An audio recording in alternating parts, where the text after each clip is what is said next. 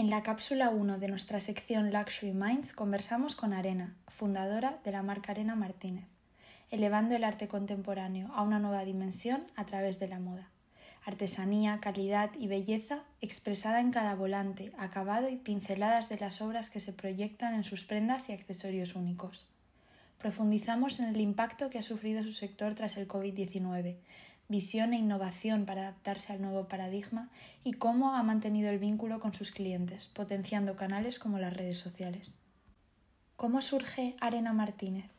Arena Martínez surge eh, de la idea de llevar arte a otra dimensión.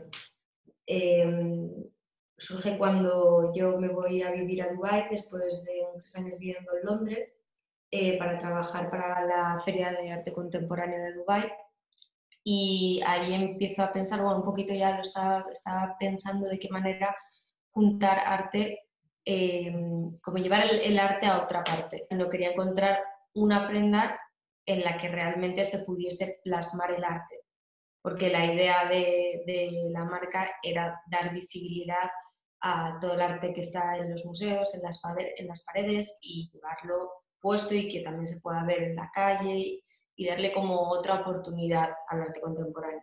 Encontré el kimono, que era una prenda en la que realmente se veía, como tiene mucha caída, se veía muchísimo eh, la pieza de arte.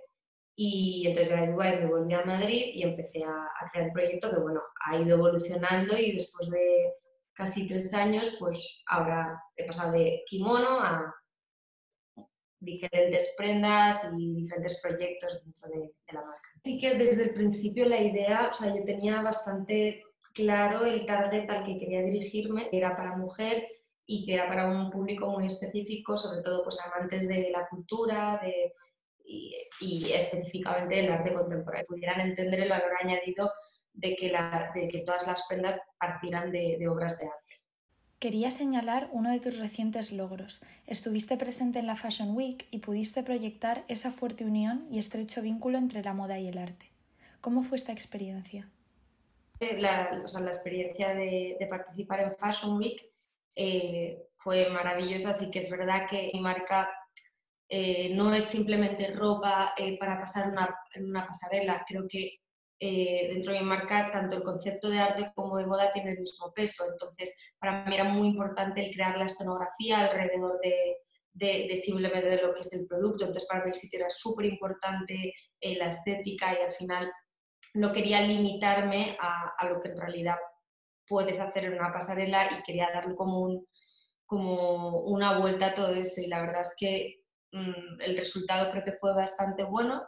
Eh, o sea, yo estoy muy contenta con cómo salió porque sí que es verdad que quedó algo diferente. Lo hicimos en, el palacete de los duques de Pastrana y quedó como una estética muy como versallesca, todo muy Versalles, ¿no? muy, muy bonito, pero luego la ropa como muy cañera, como había mucha, mucho contraste entre, entre lo que era la colección y el vibe que, intentaba, que intentamos transmitir y que creo que, que, que conseguimos transmitir.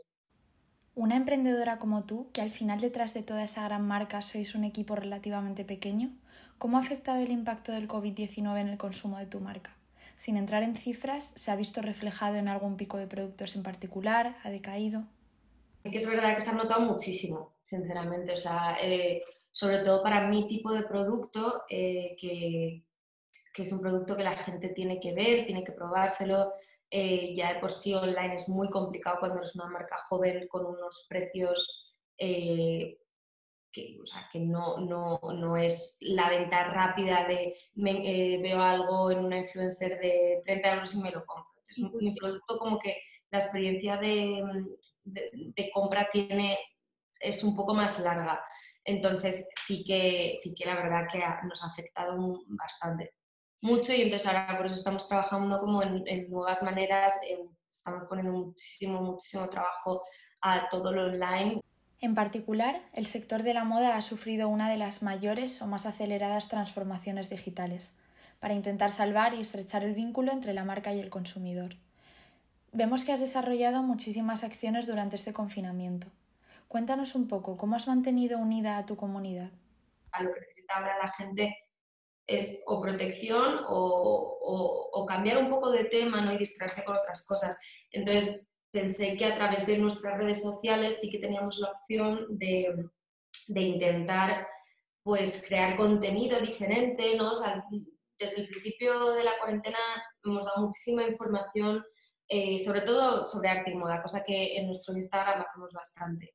Eh, bueno, hemos recomendado películas, libros, eh, diseñadores, proyectos. Bueno, nos hemos metido hasta en recomendar juegos. O sea, hicimos también una, una, colaboración que ya estamos a punto, a punto de sacar, pues pensando un poco qué tipo de colaboración podíamos hacer ahora que toda la parte de, producción y de moda está como todo muy parado y nadie sabe muy bien qué es lo que va a pasar, dije, bueno, podemos aprovechar nuestro concepto de, fusionar dos mundos, con ahora que estamos confinados, eh, hacer una colaboración con dos artistas que pueda también apoyar un poco a la gente y que pueda ser divertido. Entonces decidimos hacer una canción colaborativa a través de Instagram eh, de, nuestro Instagram íbamos haciendo preguntas y la gente contestaba, por ejemplo, ¿queréis una canción eh, lenta o rápida? Y entonces, eh, con, toda, con todas esas respuestas hemos creado una canción y la verdad es que, bueno, ha sido un proyecto súper bonito que creo que al final es como una canción mm, de todos y, y para todos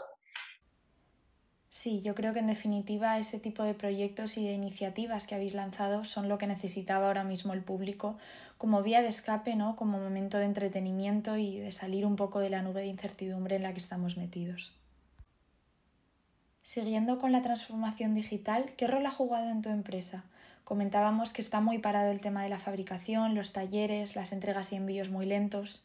¿Cómo lo habéis incorporado vosotros? ¿Ha sido fácil organizar vuestro negocio y equipo a través de nuevos formatos como el teletrabajo? La verdad es que con el teletrabajo yo estoy súper contenta. O sea, creo que hemos encontrado eh, maneras de, trabajar en equipo, pues, pues acoplándonos un poco a esta nueva situación. También es, es verdad que, obviamente, trabajar en equipo físicamente, pues eso tiene un valor añadido. Pero, pero sí que es verdad que hemos trabajado súper bien eh, con una, una, aplicación que supongo que conocerás, que es Slack, eh, y haciendo reuniones de Zoom. O sea, por ejemplo, todos los viernes tenemos una reunión como de equipo en la que hablamos de todo lo que ha pasado la semana.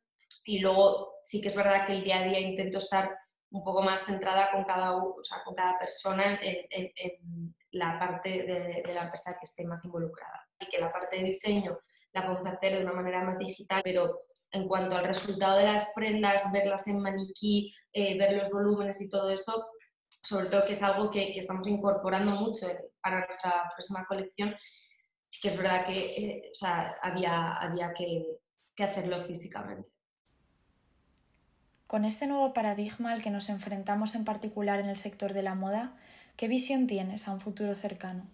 Sabemos que las grandes firmas de lujo ya se han pronunciado en cuanto a la ralentización de su calendario, muchas van a pasar de seis colecciones a dos, virando hacia ese slow fashion, ¿no? una economía más circular y consciente. Un consumo más responsable y que se aprecie por parte de un consumidor que yo creo había entrado en un ritmo frenético que al final no valoraba ni los detalles, ni la calidad, ni la inversión final que hacía en cada producto o servicio por el que optaba creo que como tú bien dices, el consumidor eh, no le daba la importancia al slow fashion, o sea, la gente está acostumbrada a comprar barato y de una manera, o sea, que, al final te sale caro. Entonces creo que hay que tener eh, una conciencia en cuanto en qué estás invirtiendo tu dinero y de qué manera. Lo único que creo que está claro dentro del mundo de la moda es que 100% se va a mover a la sostenibilidad, o sea, sostenibilidad de materiales em, a la hora de trabajar, el, no tener esa sobreproducción de, de, ropa, ¿no? que es una bestialidad.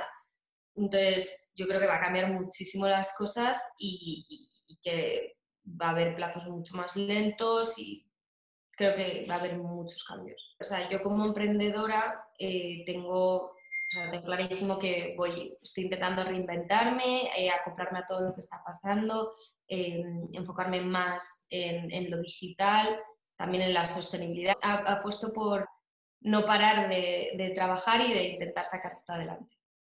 Muchísimas gracias, Arena. Ha sido muy interesante compartir este momento contigo y nos quedamos con esa visión optimista y ese continuo esfuerzo por innovar y adaptarse, pero priorizando la conciencia, la calidad, los cimientos y valores de nuestras marcas.